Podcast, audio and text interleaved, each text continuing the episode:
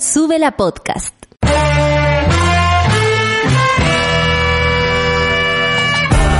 Cuando despiertas en otra sintonía, ves las cosas que otros no ven. Si a veces sientes que estás viviendo en Mordor, o como diría mi abuelita, te sientes como chancho en misa, este es tu lugar. Bienvenido al grupo de contención más diverso de la historia. Para ser parte, solo debes escuchar al resto, participar a tu manera, reír fuerte y comprometerte a buscar más misioneros para esta comunidad. Agarra tu taza y sírvete un buen café con nata, que ya está aquí nuestra guía espiritual, Natalia Valdebenito. ¿Solucionaron su problema de ansiedad? No, pues a las 20 horas entonces por el Instagram de Sube la Radio va a eh, estar con nosotros nuestra querida Rafa. Vamos a empezar con el programa tenemos las noticias sobre el levantamiento de cuarentena, tenemos también cómo la Comisión del Senado eh, aprobó la línea de crédito COVID-19, hablaremos de eso, la subsecretaria de Salud Pública ayer con una entrevista que obviamente deja un poco descolocado, que lo vamos a conversar con Isquia por supuesto, y la situación en el Hospital Sotero del Río, donde dieron positivo eh, a COVID-19 25 funcionarios que quedaron en cuarentena. La cosa está muy complicada, Trump le quita... Eh, dijo yo soy la autoridad y le quito el dinero a la OMS, o sea, eh, así como esta señorita acá en Santiago pedía que se, nos saliéramos de la ONU, ya, este caballero se salió de la OMS. Así están los paquetes, así está este, así está este mundo. Son las nueve, con 11 minutos tengo acá, con 10 minutos tengo acá, no lo sé cuál es la verdadera, pero tan lejos no estoy. 9 con 11 minutos, vamos a, a escuchar ah, a Camila Moreno con tu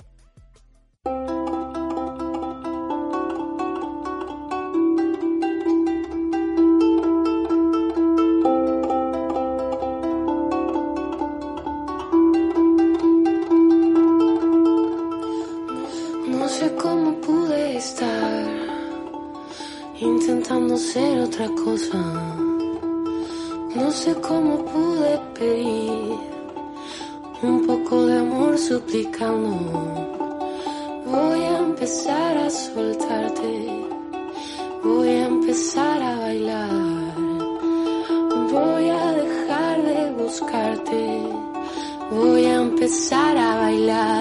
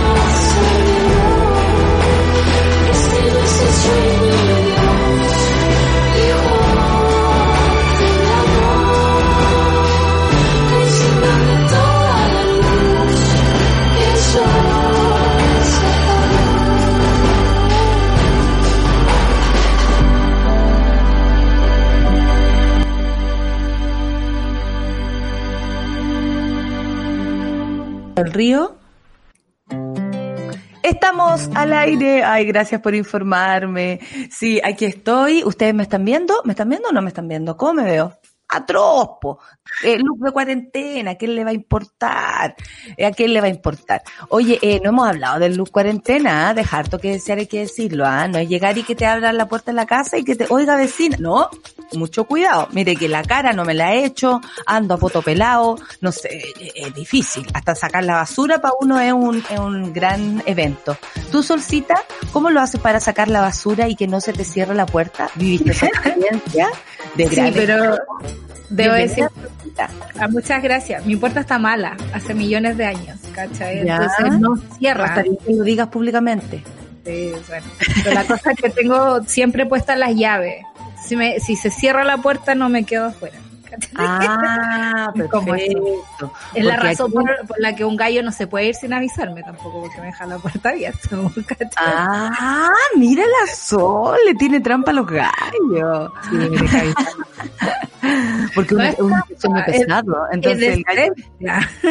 ¿Viste? claro, Mamá, exacto. ¿cachai? Pero ¿quién no vivió la experiencia de ir a dejar la basura al, a, a donde fuera que haya había que ir a dejarla y se te cerraba la puerta? Yo quedé una vez, pero así en un estado que de verdad el, me tuve que tapar con la ropa que llevaba a la, A la basura. a la- a la- al lavadero porque estaba lavando. Pues que Sí. ahí No, mi, mi, mi terror más grande es que las llaves del departamento se me caigan en, el, en, ese, en esa ranura que hay entre el ascensor y la puerta. No sé por qué Esos- tengo esos miedo. temores, ¿Cachai? esos temores que una se inventa sola. Sola, porque que- podría sacar las llaves después, no en ¿y el qué se te ascensor. va a caer ahí? Justo ahí. Pero ese es un terror de todos los días para mí. Me gusto de pensar. Bueno, como si no tuviéramos razones para sentir terror, Solcita. Sí, Oye, eh, se levantan la cuarentena. Ayer, ustedes saben, son los martes de, de anuncios y se levantará la cuarentena desde este jueves. Eh, la medida, claro, aplicará desde el jueves a las 22 horas, según informó Jaime Mañalich, en Las Condes, y esto en Santiago, en, en el sur, San Pedro de la Paz, Hualpén, Gran Concepción, digamos, Padre Las Casas y Nueva Imperial, más cerca de Chillán. Eh, no sé si estamos de acuerdo o no estamos de acuerdo con esto. Eh, la verdad es que es un poco estresante sentir que, que la gente pueda tomárselo como una forma, ah, se relajó, ah, esto ya está, esto ya está solucionado. A mí por lo menos me complica. Como decía, a las 22 horas, si alguien se lo pregunta, del jueves, es decir, desde mañana, se levantarán las cuarentenas que rigen las cinco comunas de la región metropolitana y además en Biobío y la Araucanía. Eh, por si alguien no escuchó, en el sur, en San Pedro de la Paz, Padre Las Casas y Nueva Imperial.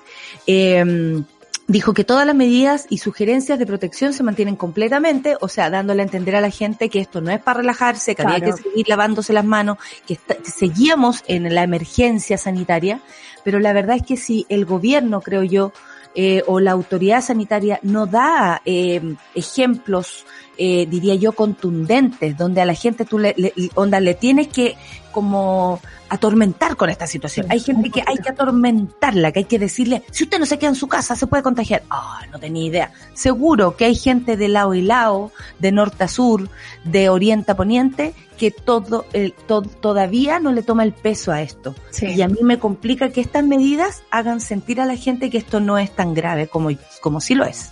Y que tiene que ver, yo creo, con un problema de comunicación por parte del gobierno que estamos viendo hace un montón de rato. Eh, el otro día estuvo Tomás Pérez Hacle en el Super Ciudadanos, ¿Ya? que es un, un biólogo computacional que hace- está haciendo los modelamientos de cuarentena y está asesorando al gobierno. Tú sabes que eh, las asesorías llegan en papel, digamos, al, al escritorio del presidente, de ahí a que las tomen en cuenta es otra cosa.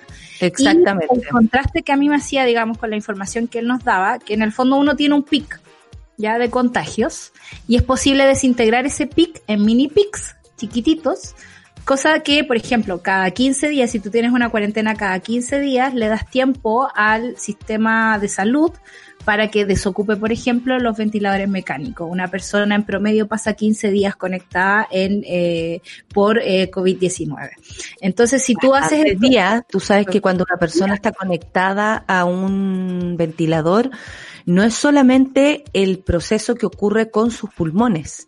Claro. eh, al paciente y por qué es tan grave llegar a ese estado, que lo aprendí el año pasado lamentablemente, eh, es porque se te pueden afectar otros órganos. Órganos. Por ejemplo, tu cuerpo puede dejar de funcionar eh, el intestino.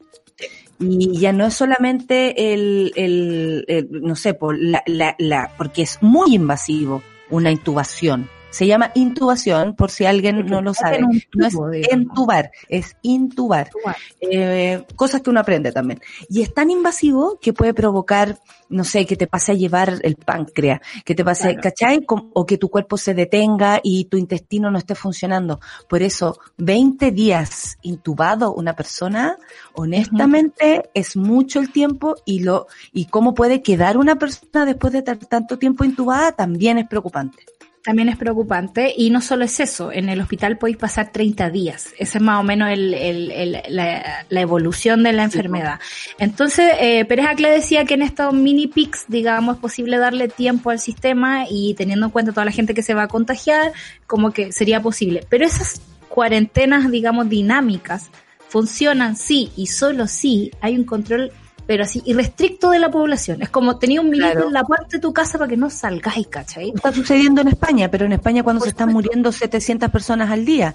Recién ahí, al parecer, las personas empezaron a, conciencia. a tomar conciencia, pero uno ve las cuarentenas. Yo vivo en el centro y para mí estos han sido días normales, normales de ruido, normales de gente en las calles. Hay un tipo acá estacionando autos, tú decís cómo es que están circulando tantos autos si estamos en cuarentena y ahí te das cuenta que la medida y la comunicación, digamos, eh, no, no pareciera ser tan grave como la situación lo es. Y cuando tenemos una entrevista a Paula Daza ayer en la tercera, que dice así como, bueno, si al final todos nos vamos a contagiar, eh, como Esa certeza me molesta a mí, demasiado. a mí igual, porque también la otra certeza que hay por parte del gobierno es que el país no puede parar, que la economía no puede parar. Y yo lo entiendo, y debe ser súper doloroso para las personas que necesitan salir a trabajar para tener el pan de cada día, O sea, y se entiende que cómo pagáis un mes de hospital sin Claro. trabajar. porque, digamos, No te puedes sistema- enfermar. No, te, puedes, enfermar. enfermar. Eh, decidir, digamos, obviar esa realidad país de la que no estamos preparados, de que el Estado no es capaz de soportarnos a nosotros, eh, y tomar la decisión de sigamos como país, hagamos estas cuarentenas, digamos, dinámicas, pero no le pongamos tanto color. A mí me, me, me tiene un poquito sobrepasada porque no se están tomando las cosas de la forma seria como nosotros quisiéramos tomarlo. Sabemos la cantidad de sintomáticos que hay y, y sabemos que la sensación de no estar enfermo hace que uno crea que no está enfermo. Exactamente. Y te puedes equivocar. Y por lo mismo después vaya a ver a tu abuela. Y, O después la familia se junta porque total el cumple, no- nadie está contagiado. O sea, son, no sé. Eh, bueno, subí una foto y la gente recién se está dando cuenta, incluso aquí en el Lorenzini que tengo los ojos verdes. Eh, siempre, siempre me pasa. La gente no sabe que tengo los ojos de color. Eh, pero bueno, hace 40 años, ¿ah? Les, les informo.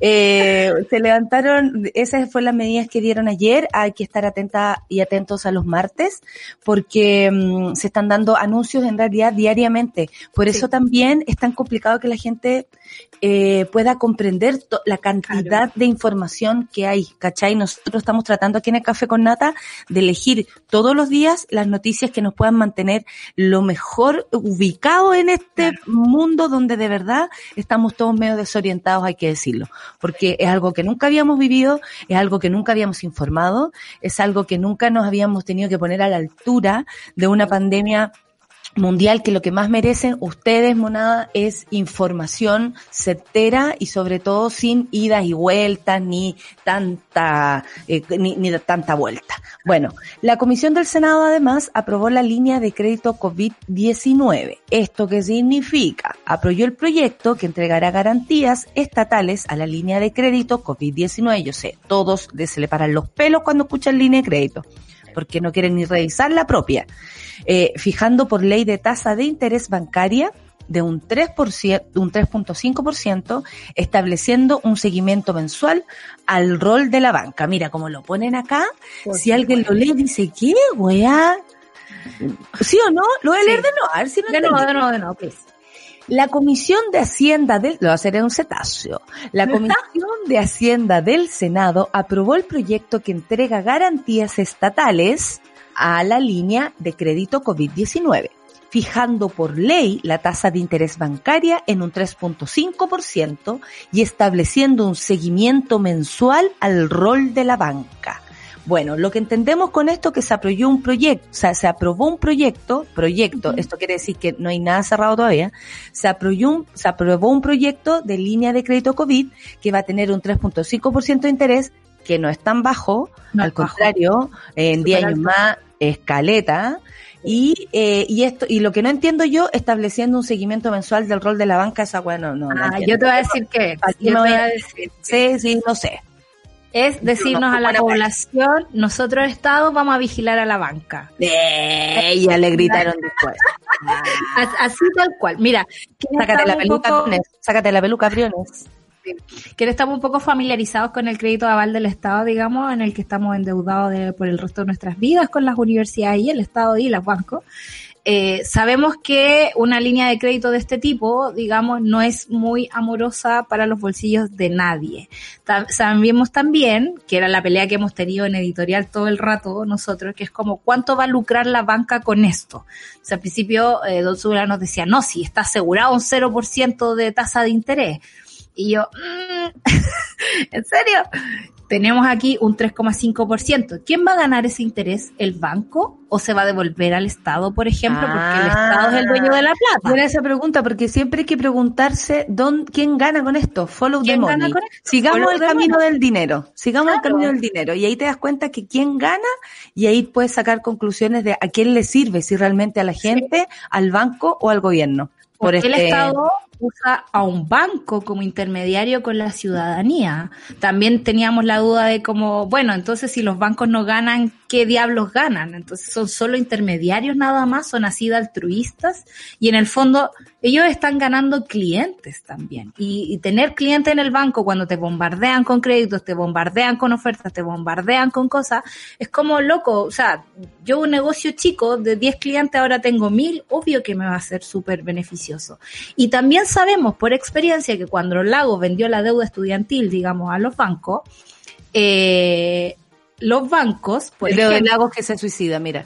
el, el dedo de Lagos Se está suicidando porque ya no sirve para nada. nos dimos cuenta que al Estado le hubiese salido mucho más barato ellos administrar esa plata y no tercera, tercera, tercera, hoy no puedo. Tercera Soy persona. claro, mandar a terceras personas, digamos, el, el, el asunto que le costó plata ¿eso queréis decir? Tercerizar. Ya. Sí, no puedo, estoy como súper... Hoy día Súper con la lengua- como si fuera que diciembre. Claro, Porque nosotros sí. llegamos a diciembre uy, Hablando lengua. pa, pero mal.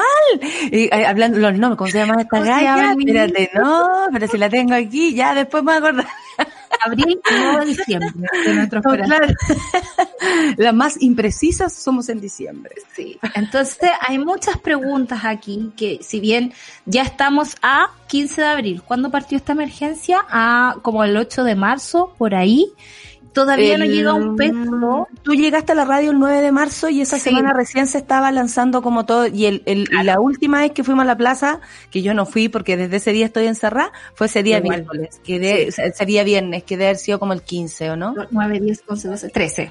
13. Estamos como- viernes como un 13.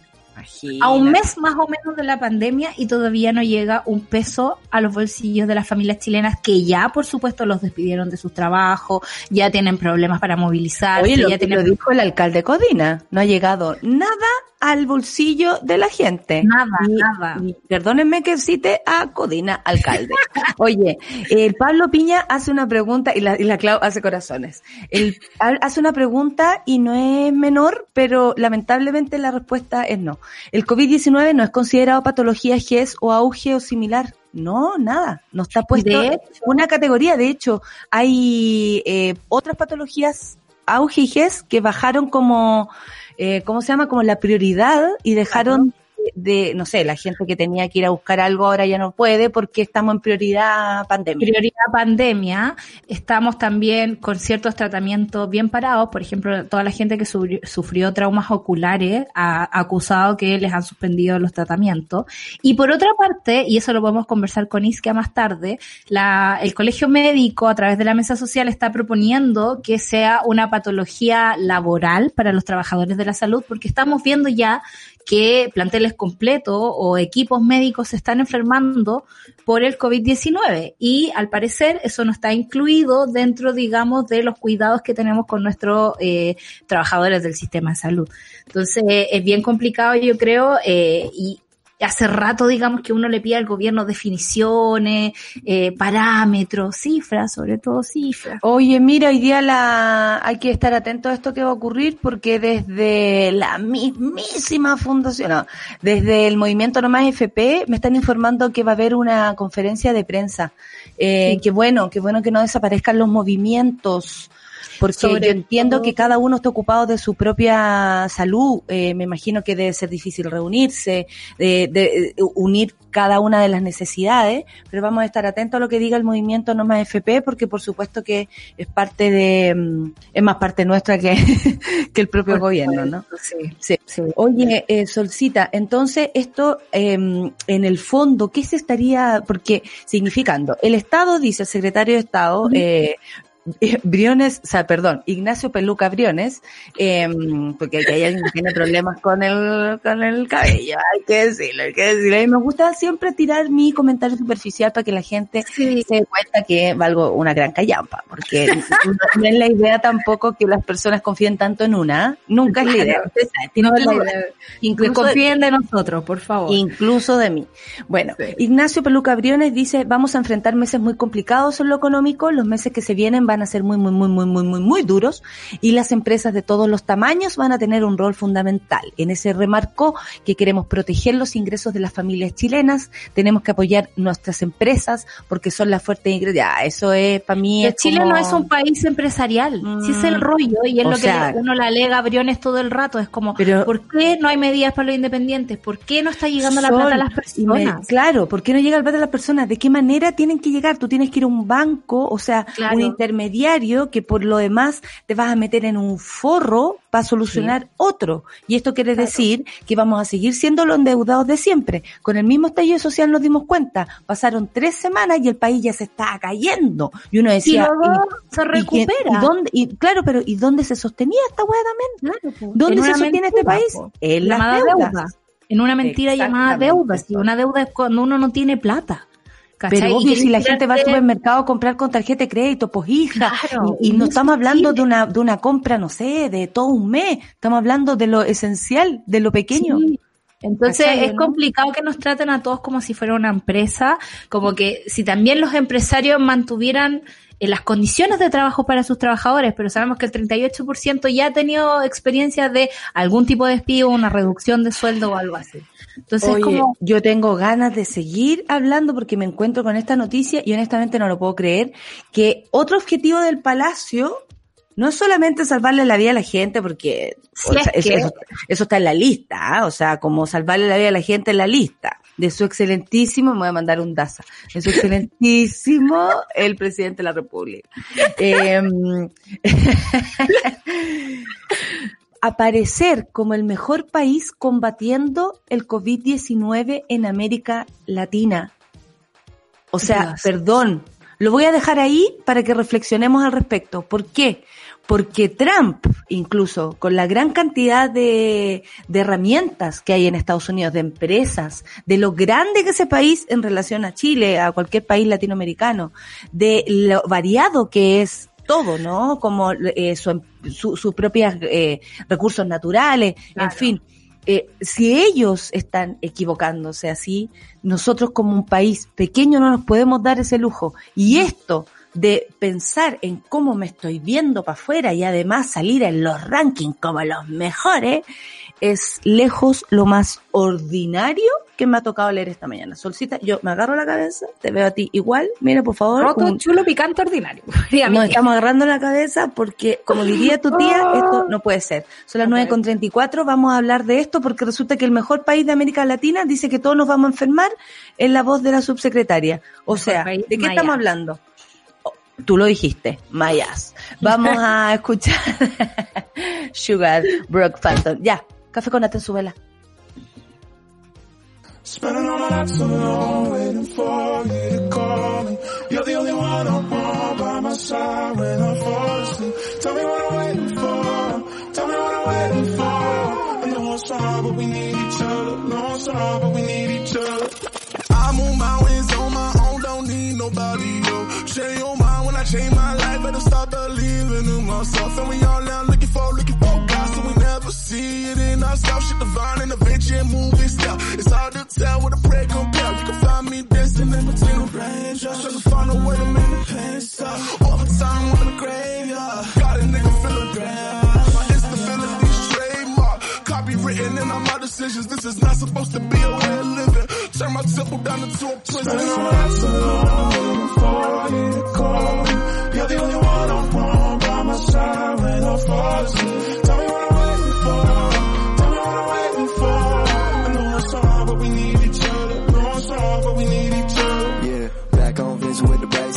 You slide out the back without the neighbors knowing. Pose for the picture with the pearly whites. Deadlands zooming in, catching all my strikes. Use trade drone for some money and she gave me all I need for the night. 40 advice, morally alright, but I need some advice and I know that I'm acting foolish. Push it, put me up around noonish. Apple blood, yeah, we coolin'. Push it up, run out, outcast, 100 days yeah, we cruising. Spending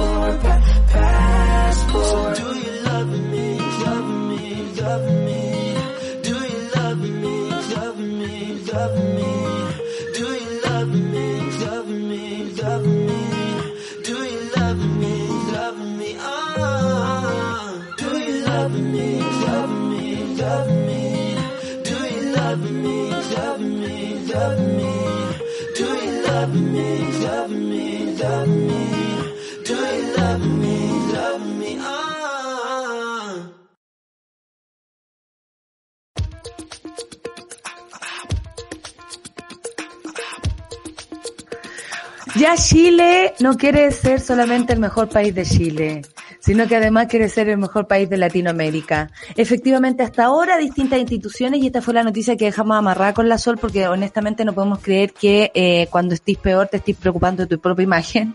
Eh, distintas instituciones internacionales han destacado y citado el trabajo que se ha hecho en Chile estas semanas. Nosotros vamos a hablar hoy día con Isquia y por supuesto que le vamos a preguntar sobre este representante de la OMS en Chile. Eh, eh, hago un silencio reflexivo y si alguien me está mirando la cara sabrán lo que opino. Eh, eh, respecto a las bajas cifras de mortalidad, por supuesto, ante lo cual afirmaron fuentes gubernamentales, se ha instruido informalmente la difusión de esos comentarios. Ayer nosotros hablamos de esta peleita, ¿no? Que hubo mediática respecto a cómo lo está haciendo Chile versus cómo lo está haciendo Argentina. Bueno, lo que quiere eh, el presidente Piñera, por supuesto, es que eh, se hable, porque no es que se haga, no es lo mismo No. que se haga bien algo, sino que él quiere que se hable que eh, Chile en respecto a Latinoamérica lo está haciendo fantástico y mejor. Yo no sé cómo eso se traduce si leemos además una entrevista donde la subsecretaria Daza repite sin ningún problema que eh, en Chile que eh, es imposible que la gente no se eh, que, que tú te puedas mantener sin infectarte, que todos nos vamos a infectar de coronavirus. ¿Cómo una subsecretaria de salud viene a decir eso? No debería decir Sol vamos a hacer todo lo posible para que la menos para la menor cantidad de gente se infecte de coronavirus. No debiera ser ese la mirada de una subsecretaria, de un ministerio, de un gobierno frente a una pandemia.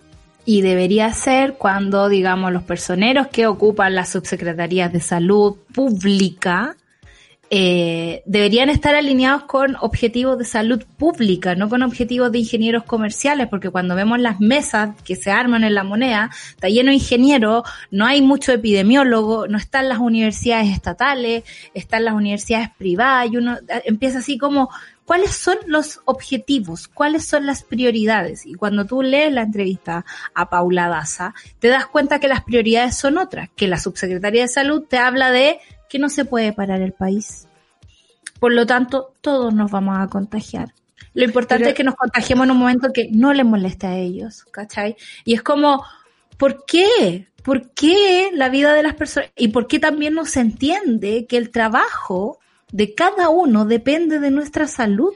Eh, a mí me llama la atención que de alguna manera también desdiga lo que dijo el gobierno ayer, que nosotros sacamos los cálculos eh, a propósito de la comparación que se quiere hacer con Argentina.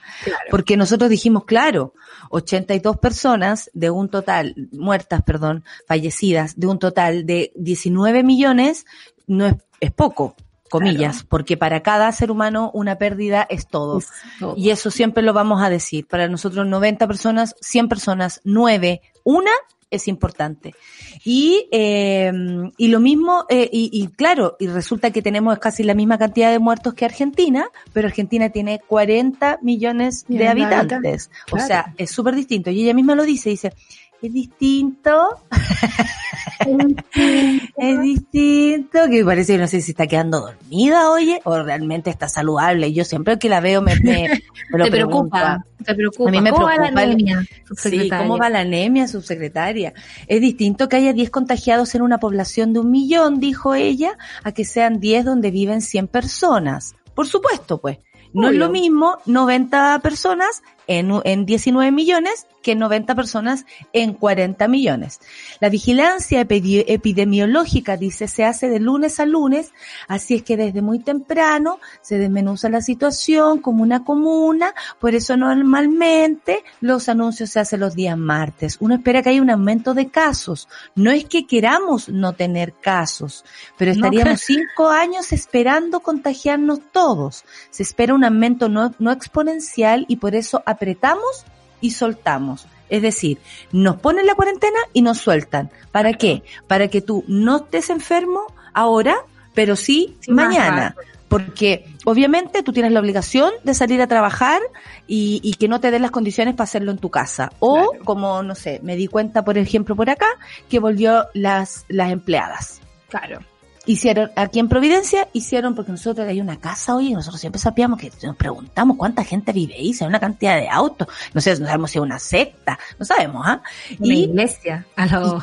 ayer salieron dos nanas. Ay, Dos nanas. Y estamos hablando que la cuarentena aquí en Santiago, en Providencia, se, se levantó el lunes y ya hicieron venir a esas personas. Yo no sé si las mandan a buscar, con toda la plata que tienen podrían hacerlo. Las mandan a buscar, eh, les dan, no sé, no las vi salir ni con guantes, ni con, y a dejar la basura. Claro. Porque yo- nosotros sapeamos, ¿ah? Aparte que uno sapea en cuarentena, uno sapea más que antes. Entonces ahí tú te das cuenta para qué es este soltar, como dice ella, y apretar. ¿Cierto? Y como que, con no parar el país, ¿cachai? Y yo, uno uno es lo que está anunciando, básicamente. Claro, y es como, eh, también se mezcla con la idea de que lo estamos haciendo mejor que nadie. Por supuesto, si uno mira los, los números de Latinoamérica, lo estamos haciendo mejor. No lo estamos haciendo mejor Pero en aspecto que... referencial no. Porque- Claro, o sea, hay eso- gente enfermándose, hay gente muriendo. Ya con ese peso, yo como gobierno estaría preocupado de hacer lo mejor posible, no de verme lo mejor posible. Y eso es súper complicado porque también tiene que ver con la cifra del Fondo Monetario Internacional que le dio a Chile y a otros países de Latinoamérica una bajada en el crecimiento más o menos ruda, más allá de la esperada de de- de la que el Banco Central estaba proyectando acá, pero también dijo que pasando un par de meses el crecimiento iba a ser alto y que Por Chile supuesto, por la dentro de necesidad. Latinoamérica, iba a crecer más que el resto. Entonces, Como no, si la decir- capacidad de trabajo de este país, y no estamos hablando de los millonarios, es enorme. Es Usted enorme. sabe cómo trabajan tus padres, cómo han trabajado toda la vida tus papás, cómo han trabajado toda la vida tus abuelos, cómo trabajan tus hermanos, cómo trabaja toda la gente, la capacidad de trabajo que tiene Chile, y si algunos son millonarios acá, no es porque ellos hicieron sus propios eh, millones, es porque pusieron a muy- muchos trabajadores a hacerles sus platas y sus eh, arcas. Fortunas, ¿Cachai sí. no? Y, y uno podría entender que eso podría ser un ahorro a futuro y por lo tanto podemos invertir una buena cuarentena, cosa que no se está haciendo. Bueno, de eso está hablando, porque ella dice, si hoy ponemos una cuarentena total en el país y nos quedamos todos en las casas, primero que todo es impracticable. De eso, Ay. de hecho, lo dice. Porque las personas eh, y el país tienen que seguir subsistiendo. O sea, le pasa la responsabilidad a las personas de subsistencia. El Estado, mayas. Pero si hipotéticamente pudiéramos estar un mes en cuarentena, probablemente no nos infectaríamos. Pero una vez que se levante, se pregunta ella, vamos a seguir todos susceptibles a poder infectarnos y podríamos contagiarnos todos juntos. No, Esto no tiene no, pie cabeza, ¿cachai? Si porque no nos si nos contagiamos, quedamos nos guardados un mes, se baja la cantidad de enfermos, entonces cuando tú sales a la casa, a la calle, no hay contagiados, po. Claro, hay menos contagiados de lo que ya estamos generando con estas cuarentenas bien regulares. Claro, podemos también, no sé, pues salir de forma, no salir todos a la calle al tiro. No sé, se está hablando en Europa, por ejemplo, de que los niños vuelvan de formas parceladas a, a clase. ¿Qué sé yo? horror, Pero qué asumir horror esta y es reflexión. no asumir el costo de, de nuestros impuestos, ¿dónde van a parar? Porque en el fondo el Estado podría darnos un subsidio directo por tres meses. Loco, 50 lucas para una familia sería mucho mejor de lo que están tratando de hacer ahora con los créditos. Mucho mejor. Y eso No, sería y asegurar 50 para todas las familias, por sol, si a todos nos vendría bien 50 lucas para pagar algo, pues no, güey. Claro, pues, Porque también hay que cumplir como, no, y hay que cumplir una cantidad de requisitos para recibir plata. Hay que estar decís- registrado en esta cuestión, después en esta otra. Es como. Y hay mucha gente que no sabe que puede adquirir eso porque le falta información. Y la cuarentena es impracticable porque en realidad significa que el Estado se tiene que poner. El Estado tiene que subsidiarte quedarte en casa. Y ese es el costo que no quieren asumir porque siempre Pero están sacando que la cuenta chica y dándole la plata a parece- sus amigos. A mí me parece muy insólito la- las declaraciones de ella porque eh, no es lo que quisiéramos escuchar de una autoridad que nos debiera tranquilizar. No es Sí. que no, no queramos ver eh, el- eh, la realidad. La realidad es que muchas personas se pueden contagiar porque esto es altamente contagioso.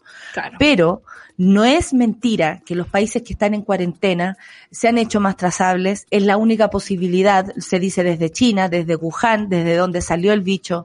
Se dice, ¿cachai? Donde se detiene todo, que no tiene que ver con detener, ay, que nos vamos a quedar sin cosas, porque a la gente le preocupan los confores, porque weona, para limpiarse el poto sí que te preocupáis, pero para andar contagiando a la gente, no. Nada. ¿Cachai? Ahí es donde también está la lógica de comprar, comprar, adquirir, tener, tener y por sobre otro, porque también acaparar.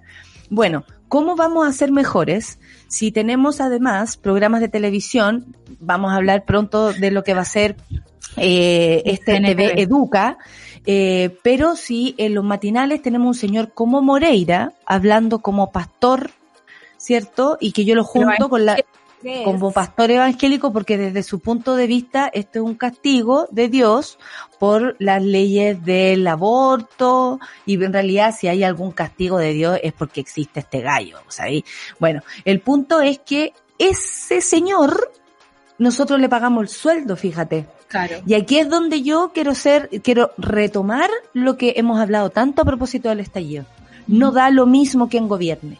No da lo mismo quién es tu alcalde o alcaldesa. No da lo mismo quién es tu diputado o tu senador. No podemos asumir que una persona como Iván Moreira, que más encima se acerca a una iglesia para conseguir votantes, porque eso también habla muy mal de él, no de su fe, no de su lugar más íntimo, que es como él vivirá eh, la fe o como él lo llame, pero estamos hablando de una persona que se acerca a una comunidad para que voten por él, me recuerda a Piñera también. Claro. Eh, que y no ha dicho nada por los evangélicos estos días, donde sí han habido focos de contagio. Y yo me imagino que ese comentario se lo está guardando por términos electorales. Como- Absolutamente, absolutamente, porque con ellos hizo un compromiso, recuérdalo bien. Entonces, bueno, eh, tenemos a, a personas irresponsables. a- eh, Iván Moreira no se, no se escapa nada de lo que es el Pastor Soto hablando en Megavisión, en Mega, perdón. Claro. Uy, qué vieja. Se me cayó el. Se me cayó el A carnet. veces- Voy a ir a Almacenes París más. Eh,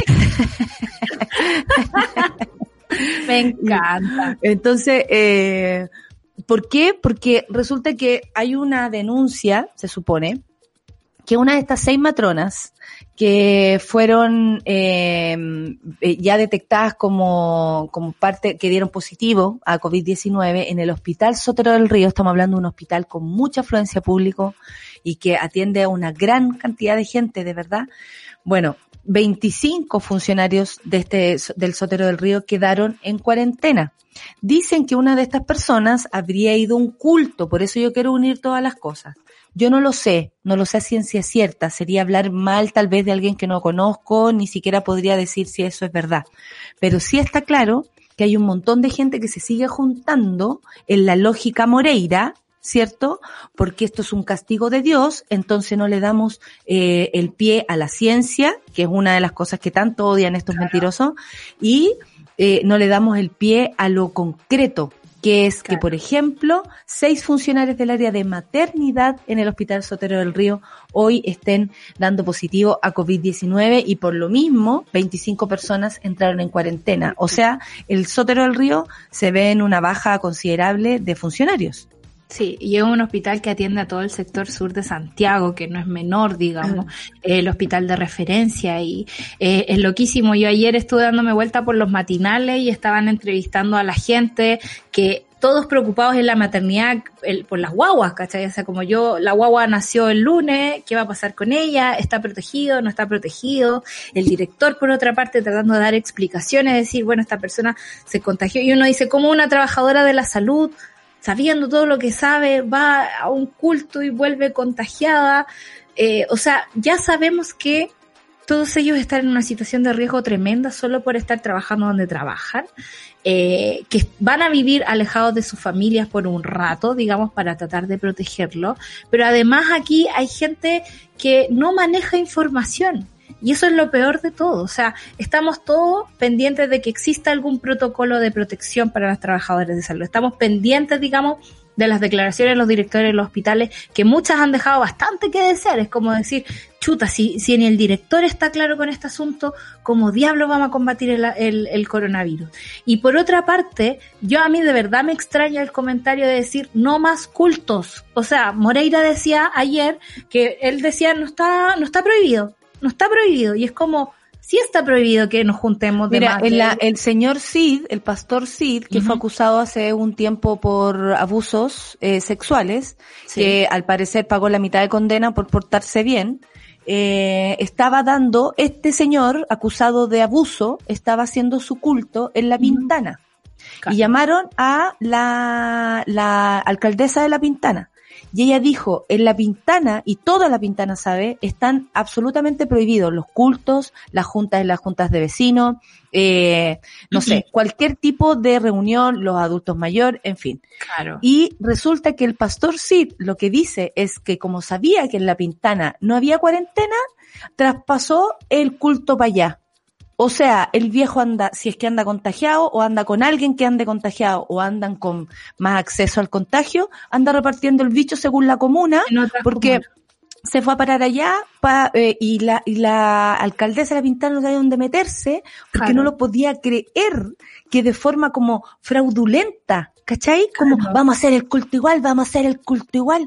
¿Qué les pasa, weón? ¿Qué les Yo pasa? no estoy entendiendo cómo no protegen a su, a su ciudadanía, porque en el fondo no es lo mismo la iglesia del Sagrado gente que le Corazón da la plata, hija. Jesús, ¿cachai? Donde cada persona está a 6 metros de distancia, porque pueden, digamos, versus, no sé, por la densidad poblacional de lugares como La Pintana, donde la gente vive así nada. Mira, lo que pasaría, ¿qué, qué pasaría? Porque también no, no conocemos el número, yo creo ciencia cierta y lo hemos dicho varias veces, de la cantidad de contagiados que andan dando vueltas, ya sea con o sin síntomas, en fin, no sabemos. Pero ¿qué pasa si llega eh, una, no sé, si hay 100 enfermos en una población en la, en la Pintana? ¿Qué pasa si esto llega a las poblaciones con menores recursos? ¿Están esperando eso? ¿Están esperando eso para decir la Pintana? Oye, eh, imagínate si la Pintana se autorregula y este viejo igual se les va a meter para allá. Es la lógica Moreira, pues hija, lógica Pastor Soto. Que somos, estamos siendo castigados. también Castigo como- divino para mí es Moreira, weona, que sigue Claro. existiendo este gallo. Y una falsa inmunidad, ¿no? Que es como casi este rollo religioso de somos los elegidos de Dios, por lo tanto no nos va a pasar Qué nada. plancha, weón. Qué plancha. O sea, yo creo que hasta Dios estaría de acuerdo con un poquito de ciencia aquí. O ¿cachai? sea, imagínate que la abuelita está de 93 años que imploró por más cerveza y le llegó. Yo soy muy de esa abuela. Yo sé, Me ¿Tú eres más del vino o la de la abuela de Yo la soy más cerveza? del vino, más del Sí, vino, debo Porque decir. había otra que decía, we need, eh, more wine, we more wine". more wine, more wine. Y aquí la Voy a señora pidió, I need more beer. Voy a poner, a ver si la, la gente, la gente, ah, ¿qué? Me va a pescar la gente acá, o no cacerolean, no le aplauden a la gente, está muerta esta gente, o me va a amarrar.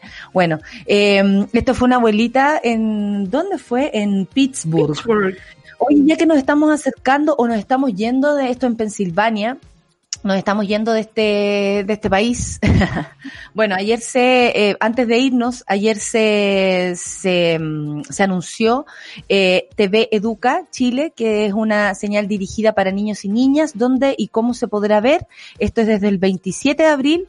Habríamos votado sin una pandemia, habríamos estado en votación. Oye, hoy día, amiga, salió un inserto en el, en la, ¿cómo se llama? En el Mercurio, horrible, firmado no por dos abogados, Sergio García Valdés y Jorge Reyes Zapata, que manifiesto re- reflexiones sobre la nulidad del proceso constituyente. Cáchate la ahí. onda. Un Oh. inserto en el Mercurio respecto a eso. Bueno, acordándome sabemos, 27, digamos, tú sabes Mercurio. Tengo la posibilidad siempre de pensar en tres weas al mismo tiempo, por lo mismo soy muy dispersa. Bueno, eh, esta programación ta- estará habilitada desde el 27 y ya se encuentra habilitada para verla por programación desde las 7 hasta las 11 horas de la noche. Eh, todo, por supuesto, para ayudar en lo que sería, eh, o en lo que sería asumir que los cabros no van a volver al colegio y lo peligroso. Porque ayer había, un- el otro día decían, es que si eh, la persona vive con, el, el, el niño vive con adultos mayores, entonces le da más, no, pues el riesgo es que el cabro chico vaya al colegio, agarre el bicho y se lo lleve al adulto mayor. Si los dos sobre no salen todo- de la casa, no va a pasar nada. En este país donde los abuelos se hacen cargo de los niños, mientras los papás trabajan, por ejemplo. Por ¿Cachai? supuesto, o sea, entendiendo que vivimos todos con todo. Y entendiendo que los niños son bastante asintomáticos, o sea, no es que estén libres de contagio, pero son más asintomáticos que los grandes. Mira, esta es la pregunta que nos hacíamos ayer. ¿Se debe contar con un televisor que tenga la norma de TV digital? Cuentan con un símbolo que se llama T. eh, DVD y está conectado a una antena de aire. Ahí se señalizan, ahí se sintonizan, perdón, las señales dos de cada canal. La opción es gratuita a través del sitio de web, por si, por si acaso, TVN. Mira, el Lucho dice, yo tengo, lo vi un rato. Ah, mira. ¿Y estuvo bueno. bueno? la Eh, programación. Eso ¿el como estos canales ¿Es como Teleduc? 70 Dio monitos, dice. Pero son monitos educacionales. O, o, o, o Claro. así como que vamos Animal a volver a lo- los supercampeones. Oh. Los supercampeones, ¿te acuerdas? Cuando Oliver iba a la pelota Oliverato. y pensaba tantas cosas. Oliverato. El Y japo pensaba tantas cosas. Le voy a pegar a la pelota. Yo sé que la voy a agarrar. Pero ahora voy a hacerlo así. Oh, la cantidad de pensamiento. Hablaba más que la, la galla de la teleserie Teresa. Eh, ya. Esa galla pura hablaba sola, te juro. Bueno. Sí, más que con otros personajes hablaba sola todo el tiempo. Yo creo que voy a hacer. Muy corriente conciencia todo. Muy Oye, tengo que corriente terminar súper rápido, pero no me quiero dejar eh, de, de decir las duras críticas que he recibido críticas mundiales que ha recibido Trump por suspender el financiamiento de Estados Unidos a la OMS en medio de la pandemia. Quiero que lo dejemos agarradito esto para mañana, Sol. Me parece que es súper importante, básicamente porque nuestro presidente se parece bastante a este y se dan estos jugos justo en el momento en que más se necesita. La comunidad internacional yo creo que le va a pedir a Estados Unidos que no vote más por este miserable. Lo digo en serio. La dura, la dura. Igual Porque está quedando claro, ¿no? Biden. Sí. Pero está quedando claro quién es, quién es este tipo. Yo encuentro y como que tú siempre lo dices cuando te tocan a la abuelita, cuando es tu abuelita la que se está muriendo, vamos a ver si, si funciona el discurso triunfalista de Donald Trump. Exactamente, dijo que eh, eh, suspendía el, el y que no es menor. que no es 15, menor, dijo yo soy la 15%. autoridad, yo soy la autoridad. Es el 15% del financiamiento de la OMS. Es como harto, igual, no es Es muchísimo, justo en este momento. ¿Y sabéis qué es lo que está haciendo? Tratando de salvarse. Porque este señor sabe que lo ha hecho mal y que frente a la pandemia actuaron tarde. Entonces lo que quiere ahora es responsabilizar a la OMS por no haberle dicho antes, por no haber anunciado, por haber puesto en riesgo a Estados Unidos. Y el único que ha puesto en riesgo desde que apareció, desde que existe este es eh, Eh, Trump. Eh, vamos a terminar esta parte del programa porque tenemos a nuestra invitada y queremos darle todo el tiempo que merece. Eh, no quería eh, irme sin comentar esto, básicamente porque, bueno, las similitudes son bastantes, pero por otro lado, eh, Donald Trump se las quiere sacar, se las quiere sacar. Ya, nos vamos. Son las 10. Eh, Solcita, tú sigues conmigo, por supuesto, y vamos a escuchar música. The Word is Me con Caitranada. ¿Qué es esto? Café con Natanzuela. ¿Qué? You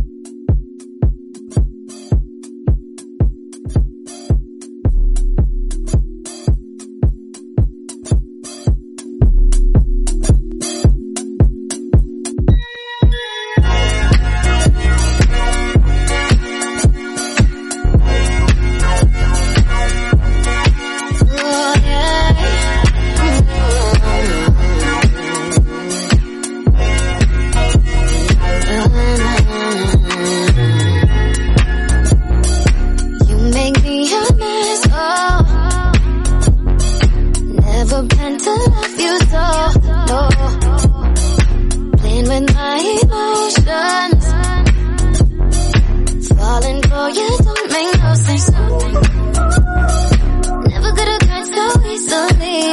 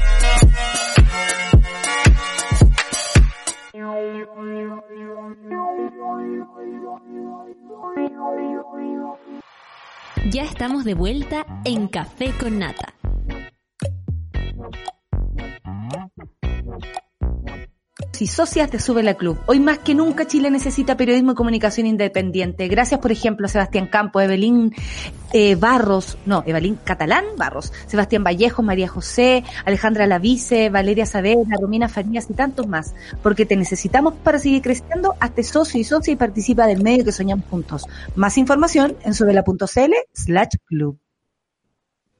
Tómate el tiempo para conversar, que en Café con Nata es lo que hacemos ahora junto a un nuevo invitado. Estamos en llamas porque la verdad nos agrada mucho la idea de conversar con ella, con la mujer del momento. Ah, te caché. Eh, Del momento, momento breve. del momento breve, ella misma lo dice. Isquia Siches, presidenta del Colegio Médico. ¿Cómo le va, señora presidenta? ¿Cómo te suena eso? ¿Cómo te suena? Señora, tu abuela, oye, señora, no. Me que me digan señora. Pero ¿cómo, y cómo, y cómo te funciona el señorita presidenta? ¿Te Menos gusta o no? tampoco. Isquia ¿No? nomás, Isquia, Isquia Is- para lo- las amigues. Muchas gracias, Isquia, por aceptar esta entrevista. La verdad es que queríamos conversar contigo porque tenemos muchas dudas. Eh, queríamos partir por, por tu propio diagnóstico de cómo se están haciendo las cosas eh, hasta ahora. Y sabéis que ayer, honestamente, llegamos a la conclusión que la primera pregunta era ¿Y la hago como la dije o no? No, no ser de verdad, no a ser de verdad. Reformula, reformula, reformula. Sí. ¿Qué es esto de la mesa eh, en la que se juntan todos los martes? Eh, Buena pregunta. ¿qué- Todas qué- preguntas muy, muy, muy. es que yo iba a decirte qué wea la mesa, pero no lo voy a hacer. Eh, quisiera saber, ¿qué, te- ¿qué opinión tienes una vez ya pasado este proceso de lo que ha sido el resultado y el proceso de esta mesa eh, para discutir las decisiones sobre la pandemia? Voy a esforzarme por ser particularmente honesta. Yo en general soy muy honesta en cada una de mis entrevistas, pero aquí voy a intentar ser, pero voy a pedir al final algo a cambio. ¿Qué? Así que al final, al final lo voy a pedir. Después de que yo haya dado todo en esta entrevista, voy a pedir algo a cambio. Eh, mira, lo primero es que cómo vamos, qué hacemos o qué preguntas, todos tenemos preguntas. Lo primero es decir que no tenemos certezas. Yo también tengo muchas preguntas y llamo a cada uno de nuestros expertos, a los epidemiólogos, en la noche me siento a sumar las ideas porque cada uno acá tiene una percepción de que el gobierno lo está haciendo muy mal, de que el gobierno lo está haciendo muy bien, de que eh, es una estrategia astuta, de otros de que es muy intrépida. No hay un consenso, eso Mm. es claro.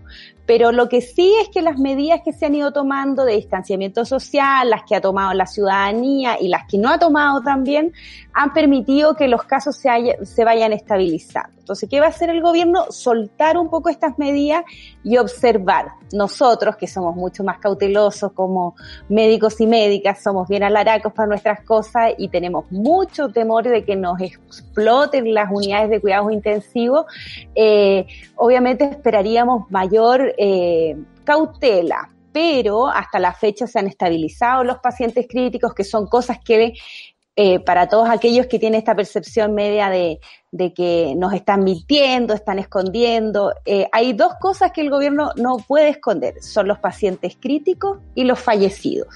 Esos dos son cosas que nos pueden visualizar y no solamente que el gobierno quisiera esconder, sino que también, por ejemplo, que no tuviéramos la capacidad de diagnosticar, testear y seguir a los casos, que es la duda que tenemos nosotros. Sí. Eh, eso igual se vería finalmente en esto de eh, la de efectivamente la eh, los casos críticos y los muertos definitivamente. Entonces es hasta la fecha suficiente estamos- eso para proyectar, digamos, una realidad, porque uno, o sea, esta duda que todos tenemos de que faltan datos, que nos están guardando ciertas cosas, hace que en el fondo esta imagen que tiene el gobierno para poder soltar cierta medida eh, puede ser errada o no, o sea, Mira, tenemos dos hipótesis, pero yo creo el gobierno tiene mucha más información, tiene los datos georreferenciados, no los quiere mostrar que otra cosa. Y hemos estado ahí peleando, peleando para que muestre los datos. Pero lo que hace en los distintos modelos es poder definir el techo de la capacidad de camas críticas que uno tiene y ahí ir haciendo litas para mantenerse bajo esa capacidad. Eh, cuándo abre, cuándo cierra, por qué factores, hemos pedido que eso intenten explicarle a la mesa social, a la ciudadanía en general, porque si entendemos los argumentos, yo creo que todos vamos a entender que, en definitiva, nos están haciendo cosas a ciegas. Hay alguna debilidad de datos, pero eso también es considerado y nos guste o no, eh, eh, quienes están gobernando en este momento, obviamente tampoco a ellos les sirve que se les incendie la UCI y eh, al contrario, el gobierno quiere aprovechar esta ventana de oportunidad para apuntar el gol y hacerlo de una forma muy precisa, sin quemar toda la economía, pero además sin que sea un fracaso desde el punto de vista sanitario. A ellos tampoco les sirve que el país se vaya al carajo. Entonces, eh, ahí hay que estar mirando, obviamente, nuestros equipos tienen mucha ansiedad de saber más y de Mm. tener certeza y de si se están poniendo demasiado, demasiado eh, temerarios, poner un poco el pie encima y decir, no, ya aquí no toleramos más. Pero estamos Sí. en una, esto es como un baile. Un, cada cierto tiempo le Un apretamos, baile incierto. le rizamos los callos al gobierno porque se nos está yendo un poco de las manos. Pero fuiste una de las, las- al principio, de las que más insistió con esta cuarentena eh, o que cerraran la, la región metropolitana. Algo que no sucedió ni siquiera el fin de semana santo, que no sé, se esperaría que se, que en ese minuto se tomara al menos esta decisión. Eh, no sabemos si no es por no darte el crédito a ti o por algo de ego, tú sabes que somos los mejores de Latinoamérica, eh, pero también eh, tú, tú insistes en, en esas medidas. ¿Hay algo que, que por ejemplo, eh, a ti te parezca de verdad que no se está haciendo? Porque cuando yo leo la entrevista de la ministra, la de la subsecretaria Daza, donde ella dice, asegura que todos nos vamos a contagiar, o sea, yo aquí en mi casa no sirvo para nada porque me voy a contagiar igual. Eh, cuidado, ¿está, está vestida esa persona que va pasando por detrás tuyo? ¿Está vestida? Eh, te Saluda. ¿Qué pasó? Alguien. y- Muy bien, muy bien. Mi Eh, a mí me asusta por eso, imagínate que- se está que apareciera con un calzoncillo, no sé, pues, de- está, está vestido, eso es lo que me preocupaba, está vestido. Eh, y ella dice con tanta certeza que todos nos vamos a contagiar, lo cual no es lo que uno quisiera escuchar. Uno quisiera escuchar, vamos a hacer lo posible para que seamos los menos los contagiados y tomar medidas para eso. O sea, si el gobierno se pone desde el punto de vista que todos vamos a contagiarnos porque hay que volver a laburar, porque hay que volver a las calles, ¿cuál es la escapatoria? No hay escapatoria. Aquí, ¿cómo funcionan las pandemias? Las pandemias es cuando aparece un bicharraco en donde todos somos susceptibles, todos Sí. nos podemos enfermar. ¿Cuándo se para una pandemia? Cuando un porcentaje importante de la población mundial se enfermó, más del 50%, dicen algunos, o todos. Y eso puede ocurrir de dos formas, o nos enfermamos o nos vacunamos. Como no tenemos vacuna, la forma es efectivamente que nos vayamos enfermando, pero sin colapsar el sistema sanitario. Lo que pasa es que quienes trabajamos en la red pública y conocemos cómo funciona, todos los inviernos colapsa nuestro sistema sanitario. Sí, Entonces, pues. estamos bien asustados de este invierno que viene por delante y nuestra capacidad de respuesta. En ese sentido, eh, por eso somos muy cautelosos y pedimos que las medidas vayan liberándose eh, de forma tranquila, pero también la ciudadanía tiene que estar consciente eh, que es también difícil estar en el peor de los casos, ocho meses encerrados en nuestra casa. O sea, no hay economía que soporte, no hay salud mental que soporte, no hay relación que soporte, ocho meses encerrados en la casa. Entonces, y hay gente, ¿y dónde pega más esto?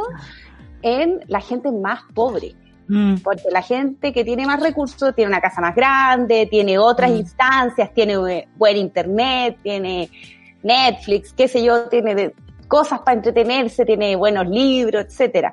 Pero la gente que vive así nada, esto golpea duramente y mucha de esa gente ha perdido además su trabajo. Exacto. Isquia, y yo te quería preguntar sobre el tema de la información, por lo mismo, nosotros nos consideramos bastante dentro del privilegio porque tenemos acceso a todas esas cosas que tú dices, nos podemos informar bien, si hay algo que nos dé un poco de, no sé, de miedo por parte del gobierno, de decir, ay, tienen que salir, nosotros decimos, no, sabes que mejor prefiero guardarme, eh, Entonces, ¿cómo tú evalúas la forma en cómo se ha comunicado a la población las medidas que se han adoptado? Si eso les da tranquilidad. Y, y en el fondo también otra pregunta que nos tiene como la cabeza un poco fundida y es como, ¿qué se sabe sobre la inmunidad de este asunto? Porque en el fondo este carnet de alta, por ejemplo... ¿Qué te parece lo del carnet? A mí me da El carnet a mí me da... Pero no somos solo nosotros. Los italianos se han peleado con los británicos. O sea, no, no, no es solo de nuestro gobierno. es- son iniciativas que además no son tontas. Yo creo que hay que reconocer, uno le caerá mal el ministro y todo lo que quieran, pero el ministro no es tonto. pues, No Lo es dijo. tonto. Es, es- es- es una persona inteligente y quiere que... No, ninguna cuña, por favor. Eh, Eso, eso es... No, esto queda entre nos, esto medios queda entre nos. alternativos, Tú relájate, medios esto queda entre alternativos, nos. medios alternativos, por favor. Ya, mira, lo primero eh, se me fue, ¿viste? Que me hacen reírme. La primera pregunta. Uno es, es- como evaluar ¿Cómo la se ha comunicación comunicado? hacia la gente. Ya, digamos, yo ahí- llega, por ejemplo, a los más obviamente pobres. esto, Respecto a la inmunidad también. Lo primero que hay que acordarse es que veníamos nosotros del estallido social, pues entonces ninguna institución estaba muy posicionada para decir, bueno, voy a gobernar y voy a superar el país, todos nos íbamos a unir como si fuera la reina de Chile, Eh, ningún problema. Eso no va a ocurrir, tenemos un país un tanto. Polarizado, a Confianza nosotros nos toca ahí todos los ataques de todos los sectores de gobierno eh, y eso eh, necesitaba quizá, y lo presionamos mucho, pero pasó un poco a medias, un consejo asesor muy técnico, así que llegaran como de la NASA a salvar el mundo que se está y que nos diera mucha credibilidad.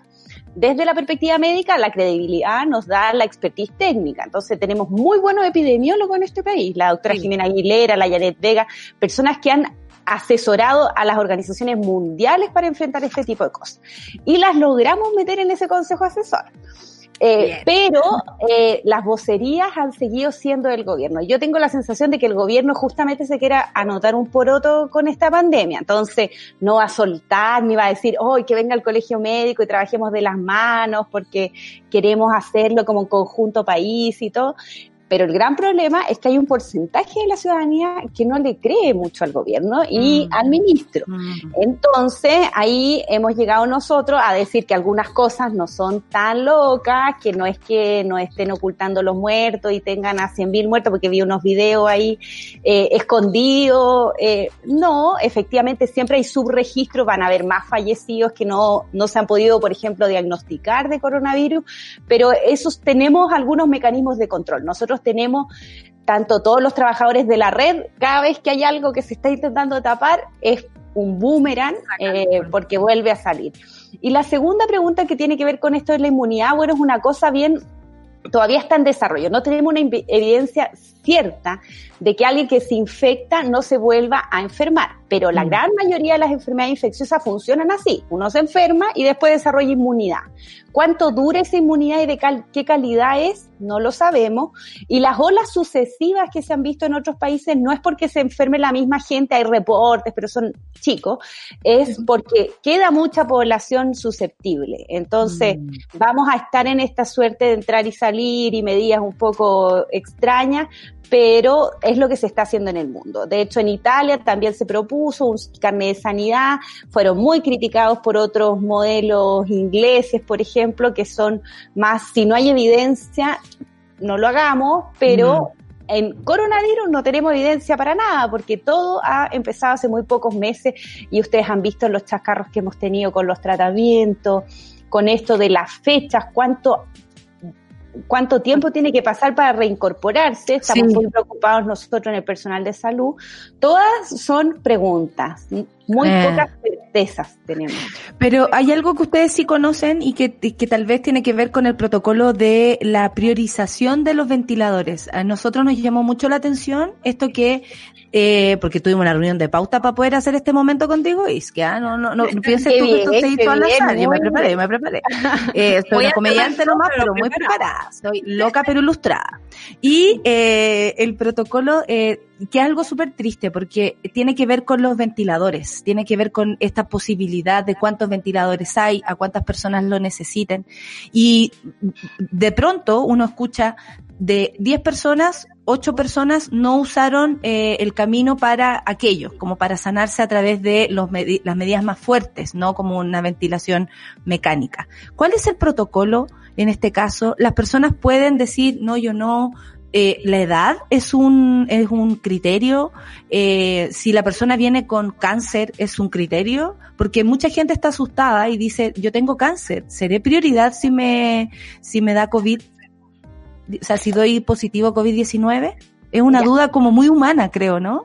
De todas maneras, todos nos preocupamos. Yo también me preocupo, el típico que hay un reporte de gente eh, como media y que ha terminado en ventilación mecánica o se muere. Todos yo creo que efectivamente podemos ser parte de esas bajas probabilidades. Pero ¿cómo funciona esto? Lo primero es que hay que tener claro que conectarse a una UCI no es ir a un spa, ¿ya?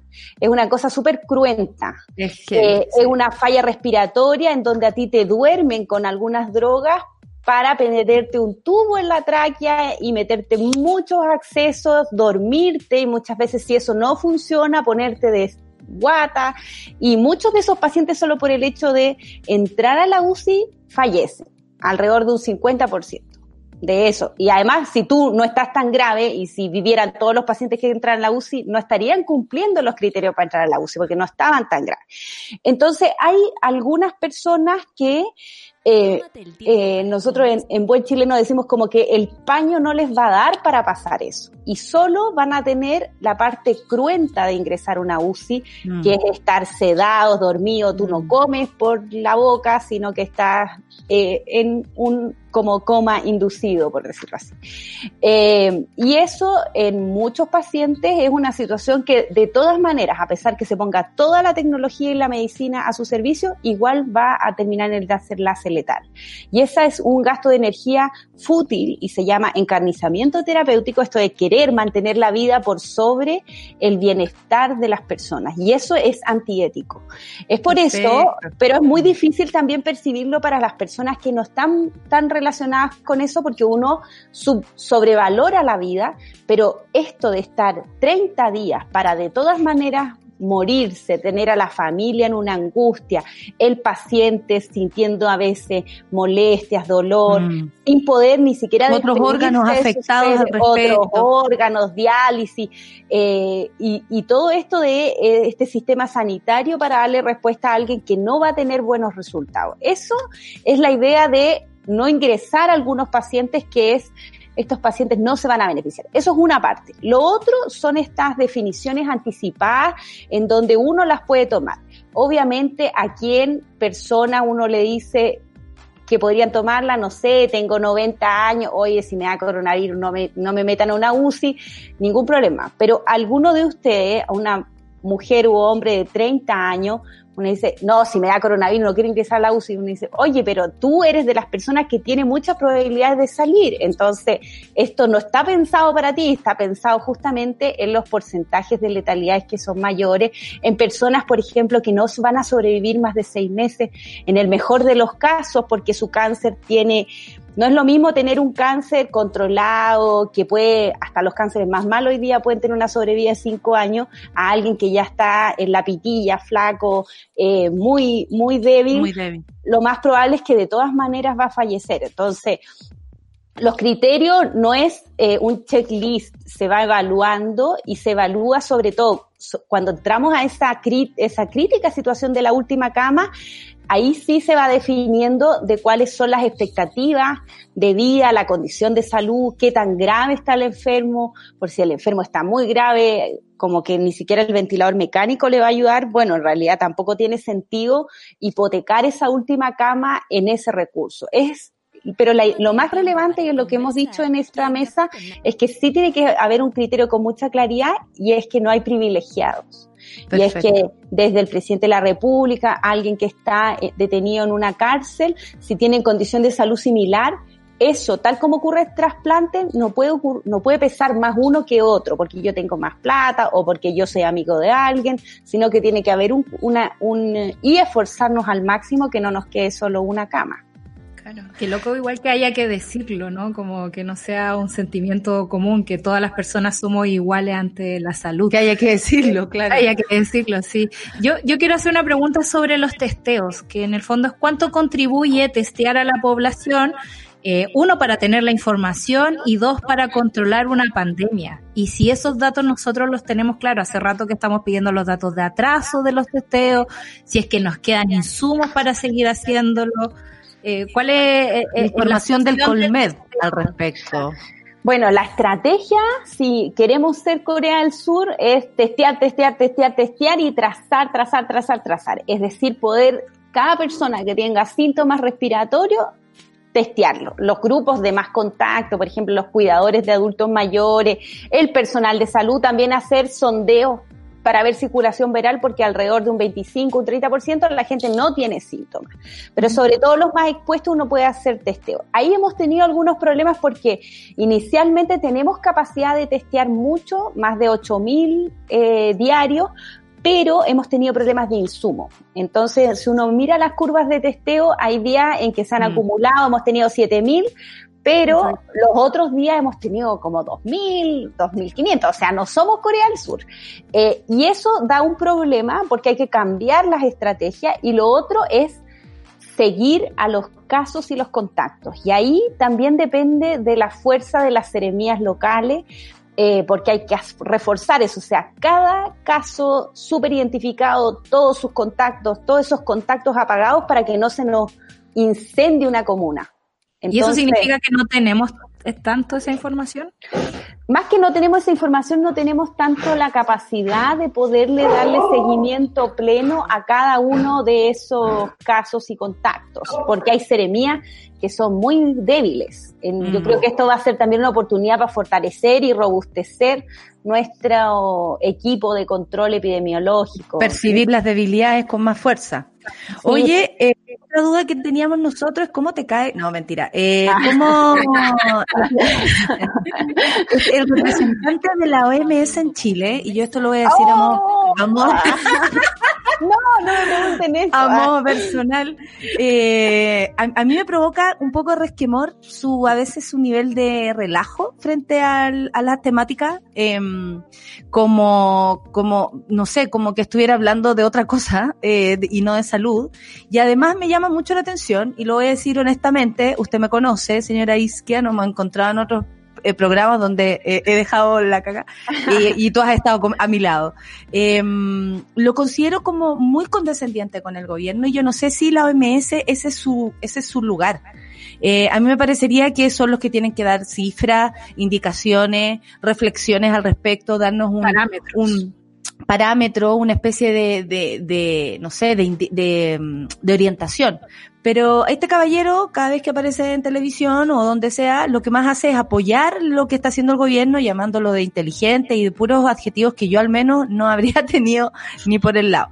Eh, ¿Qué te parece a ti? ¿Cómo lo está haciendo la OMS aquí en Chile? Bueno. Oh, mala, hoy que eres mala. ¿ah? ya, voy a ser políticamente correcta, no. Eh, mira, lo primero es que OMS está pasando un pésimo momento porque eh, el, miren, ven, nosotros creemos que tenemos eh, problemas con nuestro presidente. Imagínense los estadounidenses Sí, o los mexicanos o los brasileños. O sea, hay pr- primeros mandatarios negacionistas, así que no estamos tan mal, para que veamos el, el vaso medio lleno. Eh, OMS en su peor momento, kitándole financiamiento en esta guerra entre peleas, porque todo el mundo le quiere echar la culpa a otro. Entonces, Sí. eh, los gringos intentando echarle la culpa a la OMS. Nefasto. Quitando financiamiento, los chilenos peleando con los argentinos. Horrible. Eh, Puro hombre. Pero, hombres, ¿ah? Hay que eh, decirlo. puro hombre. Pero lo otro es que OPS en Chile en general, estas instituciones ONG en general siempre son bien, van en la línea de los gobiernos porque así se eligen también. O sea, si a uno no le gusta el representante OMS en Chile porque le está torpedeando, uno llama a Washington, oigan, sáquenme a este caballero y Ah. PLR para Washington. Entonces, jamás, jamás ningún representante de estas organizaciones internacionales le va a llevar la contra al gobierno. Otra Mira. cosa es lo que pasa con nuestro representante actual, que ya no puede Es ser, notorio, es notorio. nunca habíamos visto a alguien que era como tan partidario, oye, lo hace tremendo, increíble, lo mejor que he visto en el mundo mundial, así ya una cosa, pero ya en realidad no, nos ha llamado un poco la atención, así que ha sido, no ha sido tan sencillo. Pero en ese sentido, eh, nosotros, yo también he hablado con él, porque yo hubiera esperado que él cumpliera más el rol como de, de bisagra. De que Su nombre es Fernando Leanes, por si acaso. mi amigo, alguien se lo mi amigo Fernando Leal. y ahí hemos tenido algunos intercambios porque yo esperaría que él hubiera sido bisagra entre el mundo Claro. social y, y el gobierno, hubiera apretado al gobierno para que nos escuchara, pero al final los que nos terminaron abriendo la puerta fueron los alcaldes. O sea, Sí. si no, estaríamos en esa mesa que ustedes dicen, ¿qué es esa mesa social? Bueno, por muy picante que fuera la mesa, igual es un espacio que nosotros podemos tener para poder conversar con el gobierno, decirle cosas, apretar, soltar y estar Sí. un poco más. Si no, estaríamos, pero en el subterráneo del colegio oculto, nadie nos pescaría y los alcaldes nos ayudaron mucho, así que yo estoy súper agradecida con los alcaldes. Son- Oye, eso te iba a pedir como para cerrar, porque ya tenemos que ir despidiéndonos. Este fue nuestro compromiso, Iskia. Eh, muchas gracias por estar acá. Voy a Dijo que nos recibir. iba a pedir, ¿no? Sí, dijo que nos Ah, iba a pedir sí, algo. verdad, se me había olvidado también ya. como palabras al cierre, ¿qué le dirías tú a la gente, al, al, al público que nos está escuchando? Sobre todo porque nosotros hemos sido insistentes en que esto está recién empezando y que desde ese lugar hay que estar muy atentos, atentas a, a todo, a, a lavarse las manos, por supuesto, pero también a, a la distancia social, a, la- hacer la cuarentena tanto obligatoria como eh, voluntaria desde el punto de vista de nosotros, que estamos en cuarentena hace un mes, para precisamente no ser parte de este porcentaje ni contagiante ni contagiado. Y eso, palabras al cierre con Isquia, porque fue un gusto tenerte, nos, hasta nos pudimos reír. Yo creo que tú sabías que eso iba a suceder, pero eh, eres muy sorprendente, Isquia. Muchas gracias Mira, lo por único que ahí. espero es que de aquí no haya salido ninguna cuña. así No. que, que esto sea solo entre No. nosotros. ¿ya? Si nadie nos- no no. Ya. ya, lo primero es decir, explicarle a todos los que nos están escuchando es que aquí eh, hay incertidumbre. Nadie les puede asegurar nada de cómo viene, eh, que puede ser muy adverso, pero si tomamos las medidas podemos tomar acciones de control y vamos a estar todos súper pendientes de que nuestro país vaya tomando las medidas, de que no hayan riesgos innecesarios, pero necesitamos mucha colaboración no solo del gobierno, sino de los ciudadanos y ciudadanas, porque eso nos permite mantener control. El problema es que se nos incendien comunas muy grandes y después no podamos apagarlas solo con el cierre y eso va a tener que, y nos vamos a tener que acostumbrar a esto del distanciamiento social. Eh, hay que estar preparado para situaciones adversas, eh, empezar a entender que esto puede durar más de lo que nosotros quisiéramos que durara eh, y prepararnos un poco para ese escenario. Y ahora quiero hacer mi solicitud, porque estamos trabajando en salud mental.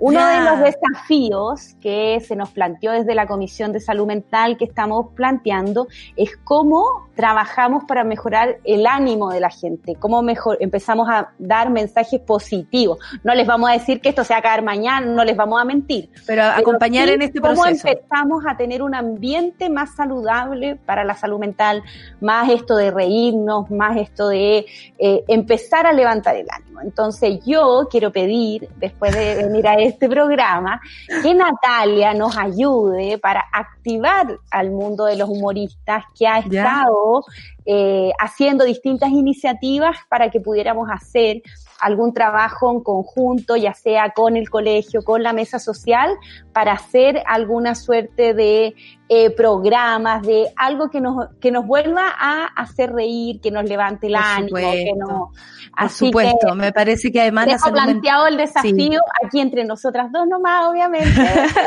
junto con Sol Acepto el desafío. por ahí.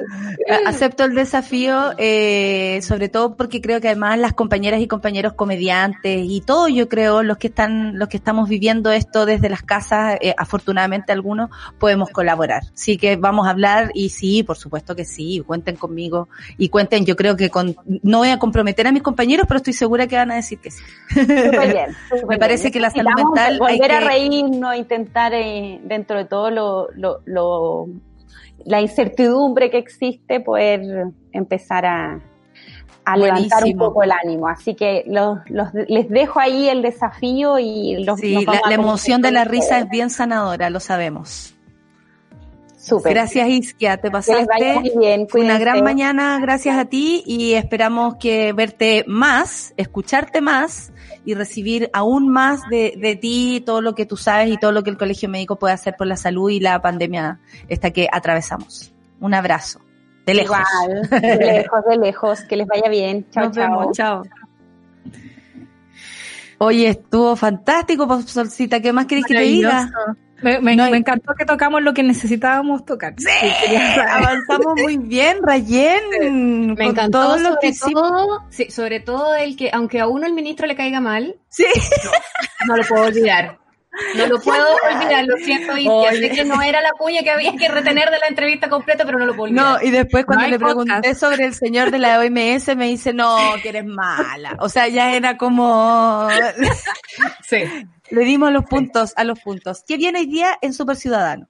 Está ya conectada y lista para que comencemos una conversación. Nos vamos a concentrar en esta, con en esta conversación, sí, con Sandra Cortés, presidenta de la Sociedad Chilena de Epidemiología, porque bueno, salió un nuevo informe, eh, el séptimo que entregó el Ministerio de Salud sobre materias epidemiológicas, viste que viene con un glosario de términos al principio y todo eso, y hay bastante paño que cortar a partir de lo que esos números reflejan. Hay cifras por comunas, hay dudas todavía, aparte de eso, tú también le preguntabas a Isquia del Colegio Médico sobre esto de la inmunidad grupal, o si se puede dar de alta totalmente a alguien y deja de ser, bueno, infectante, o no. Hay muchas dudas respecto a eso en el estado en el que nos encontramos hoy día como país y en la comparación con el resto del mundo. Así que eh, vamos a tener una conversación. maravilla bien porque además sigue, sigue el, el carril de lo que estábamos haciendo. Porque Sí. Isquia también lo dejó planteado, sobre todo el valor de eh, personas como Sandra.